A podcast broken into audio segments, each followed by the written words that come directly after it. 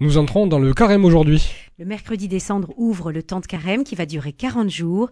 Nous entendons déjà certains dire faire le carême et puis quoi encore? Et si cette année le carême était vécu librement plutôt que par contrainte?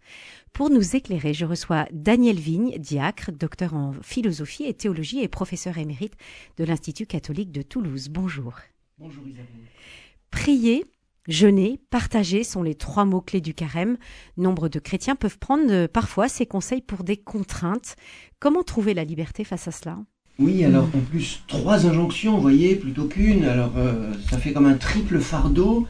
Euh, trois gros cailloux qu'on mettrait dans son sac à dos avant de s'élancer et par conséquent en ayant l'impression d'être alourdi. Mm. Et si, au contraire, ces trois invitations, on pourrait dire ces trois conseils, euh, que l'Église nous adresse au début du carême, nous les recevions comme une proposition d'allègement. Au lieu de partir avec un énorme fardeau, euh, nous défaire de ce, qui nous, de ce qui nous alourdit, de ce qui nous pèse. Et l'image euh, la plus frappante de ce que j'essaye de dire, c'est évidemment le jeûne. Parce que jeûner consiste à enlever faire quelque chose, Hum. mais à en faire moins, à prendre moins. Et, le partage, ou l'aumône, comme on disait, de même, est une forme d'allègement en direction de l'autre, cette fois. Et, et la prière, plutôt qu'un faire, n'est-elle pas quelque chose de l'ordre d'un laisser-faire, d'un arrêter de faire et de se mettre en présence de Dieu? Tout ça sur le registre du arrête un peu, Euh, retiens-toi, Euh, n'ajoute pas à tes tâches quotidiennes, et Dieu sait si nous en avons tous, avec des agendas ou des, horaires parfois saturés, euh, le sentiment qu'il n'y a plus de place pour autre chose.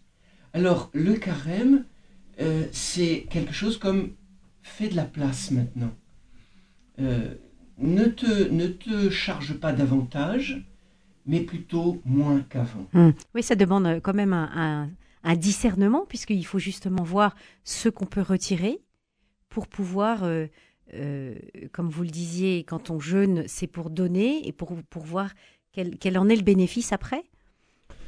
Oui, alors immédiatement, euh, il faut se dire ici qu'il n'y a pas de proportion entre mes, mes, mes efforts, mes privations, comme on disait, et puis le, bénéfice qu'on en attend, qui, n'est rien d'autre que la grâce de Dieu. Imaginez, n'est-ce pas, euh, quelqu'un qui négocierait avec Dieu euh, ses, petits, efforts à lui, et puis quelque chose qui est, infini, qui est, sans proportion avec ma, avec ma petitesse. Donc, mieux vaut aborder euh, cette relation avec Dieu sous l'angle justement de la petitesse et de la disproportion. Ce que je fais, Seigneur, c'est rien. Et pourtant, ça me coûte. Et, et ça, me- et ça me coûte parce que, parce que je me crois quelque chose. Mais si je réalise que je, que je suis vraiment que je suis vraiment pas grand chose, alors je m'ouvre à cette grandeur qui est tienne. C'est pas la grandeur de ce que je fais. Celle-là, elle est presque, elle est presque ridicule, n'est-ce pas? Mais c'est justement la petitesse de ce que j'essaye de faire et peut-être que je n'arrive pas à faire qui me rend plus disponible à ta grandeur, à ta bonté, à ta générosité. On ne marchande pas la grâce, voyez, même à coup de, euh, à coup de, de- de gros efforts qui souvent d'ailleurs s'avèrent euh, euh, assez piteux. hein. Hmm. Donc l'autosatisfaction, c'est l'ennemi numéro un du carême.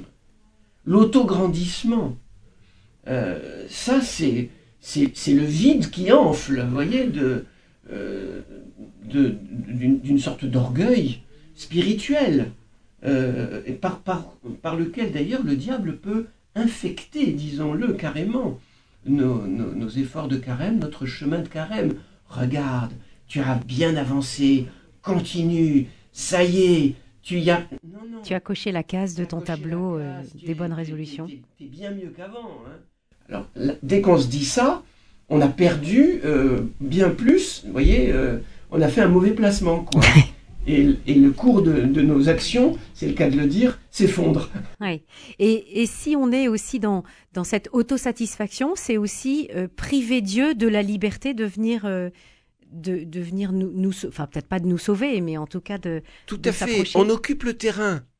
Alors paradoxalement, tout ce qu'on fait pour lui le rend en quelque sorte euh, inutile, étranger, lointain.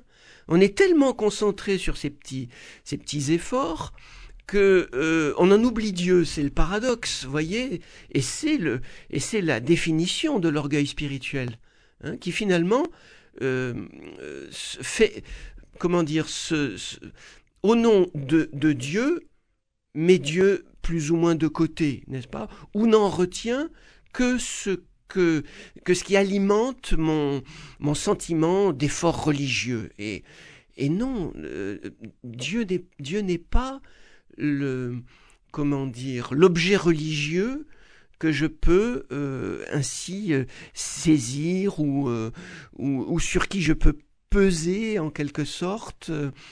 non, c'est quand je baisse les bras que je tends les mains peut-être plutôt qu'il peut y mettre ce qu'il veut, mais peut-être aussi le plus grand cadeau qu'il me fera, c'est de me, c'est de me laisser quelque temps les mains ouvertes, parce que je suis tellement habitué à prendre. Eh Alors voilà, j'ai retourné, voyez, j'ai mis mes paumes vers, vers, vers lui, vers le ciel. Alors, tiens, me dit-il, regarde, tu vois, tu es, est-ce que tu te sens pas mieux comme ça?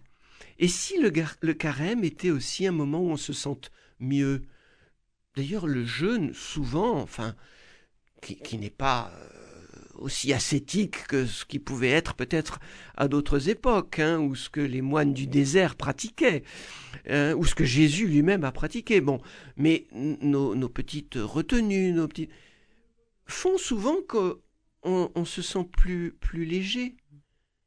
Et si le carême était plutôt un retour à la nature, si vous voulez, un retour vers notre être authentique, plutôt que l'acquisition de badges supplémentaires. Oui, mais acquisition de badges supplémentaires, euh, quand on se dit euh, je, pas de vin, pas de chocolat, pas de télévision, finalement, euh, c'est aussi une façon de, se dire qu'on va, on va se libérer. Exactement. nous, avons, nous avons tous, comment dire, cette fascination pour les images. Et l'actualité, il faut bien dire, très anxiogène, euh, nous, attire, euh, nous avons besoin, nous avons envie aussi de, de nous tenir au courant. Mais euh, les fruits de cette démarche ne sont pas aussi bénéfiques parfois qu'on pourrait le croire. Hein, et, de regarder les actualités un peu moins souvent, de pas être suspendu à une actualité qui de toute façon, euh, euh, comme dans, laquelle un événement chasse l'autre, euh, c'est peut-être un gain en sagesse parfois. On, en saura moins, mais on en comprendra plus peut-être de ce qui se passe autour de nous. Mmh. Donc nos, nos, oui, nos soirées euh, télévisé, par exemple, ou télévisuel, je ne sais pas comment dire, sous l'angle de la fascination pour ces images, encombrantes, euh, eh ben, si on arrive à un petit peu les, les mettre de côté, euh, je dis, moins regarder d'images, c'est, c'est se donner du temps pour lire, pour échanger avec son conjoint, ou pour dormir tout simplement. Et si le carême était parfois une réconciliation avec le sommeil. Hein, voyez euh, Allez, on va, on va lutter contre quoi? Contre l'insomnie pendant ce temps de carême. Voilà un beau programme et, et qui, qui vient aussi peut-être euh, euh, mettre une lumière sur, vous savez, tous ces tableaux qu'on reçoit au début du carême. aujourd'hui, je ferai pas ça, aujourd'hui, je ferai pas ci, etc. et peut-être prendre ces programmes, entre guillemets, avec un peu plus de distance alors? Oui, un peu, un peu d'humour, un peu d'ironie sur soi-même. La méticulosité, euh, presque la maniaquerie, euh, est, contraire à l'esprit de la 16. J'oserais presque dire, il y a une ascèse de la 16. il faut se retenir euh, de d'un désir de désir de, perfection qui est contraire justement à ce vers quoi Dieu vous, veut, nous, veut, nous emmener. euh, j'ai beaucoup pensé en, en préparant cette émission au chemin des Hébreux dans le désert. Voyez, c'était c'était leur libération. Ils sont sortis d'Égypte. Ils savaient pas trop ce qui allait se passer. Bon, et, le chemin a été rude, mais en même temps que de découvertes. Ils ont, ils ont mangé la manne au goût de miel. Ils ont bu à l'eau du rocher. Ils ont combattu aussi, mais Moïse au sommet de la montagne, les bras en croix préfigurant le Christ, leur assurait la victoire, voyez. Et puis ils ont, ils ont marché vers cette terre où coule le lait et le miel. Et cette terre pour nous, c'est Jésus cette terre, c'est son corps que nous formons, c'est l'Église. Donc, euh, ne craignons pas de, de, lâcher. Vous savez, les, les, Hébreux dans le désert se plaignaient. On avait des courgettes, des melons, des, des fruits savoureux. Bon, c'est un peu, c'est un peu plus sec, mais on est plus léger et, et, et on va vers un but. Et ce but, rappelons, rappelons-le nous quand même, c'est c'est la semaine sainte, c'est la mémoire du, du, Christ donnant sa vie pour nous. Euh, c'est presque l'échec aussi de la vie humaine terrestre de Jésus. La croix n'est pas euh, un couronnement, euh, ou plutôt couronne d'épines. Euh, c'est un couronnement tout à fait paradoxal, c'est un, c'est un, c'est un trône, euh, on peut le dire, mais sur lequel il est roi de manière totalement inattendue. Alors laissons-nous surprendre aussi par ces, ces, chemins de Dieu qui ne sont pas les nôtres. La semaine sainte nous mettra en présence de celui qui d'une certaine manière a tout raté. Mmh. Alors n'ayons pas peur, nous aussi, de rater un peu notre carême, voyez c'est presque un test d'ailleurs. Si on arrive au dimanche des rameaux en ayant sentiment d'avoir bien réalisé notre programme, on va passer, on va passer à côté.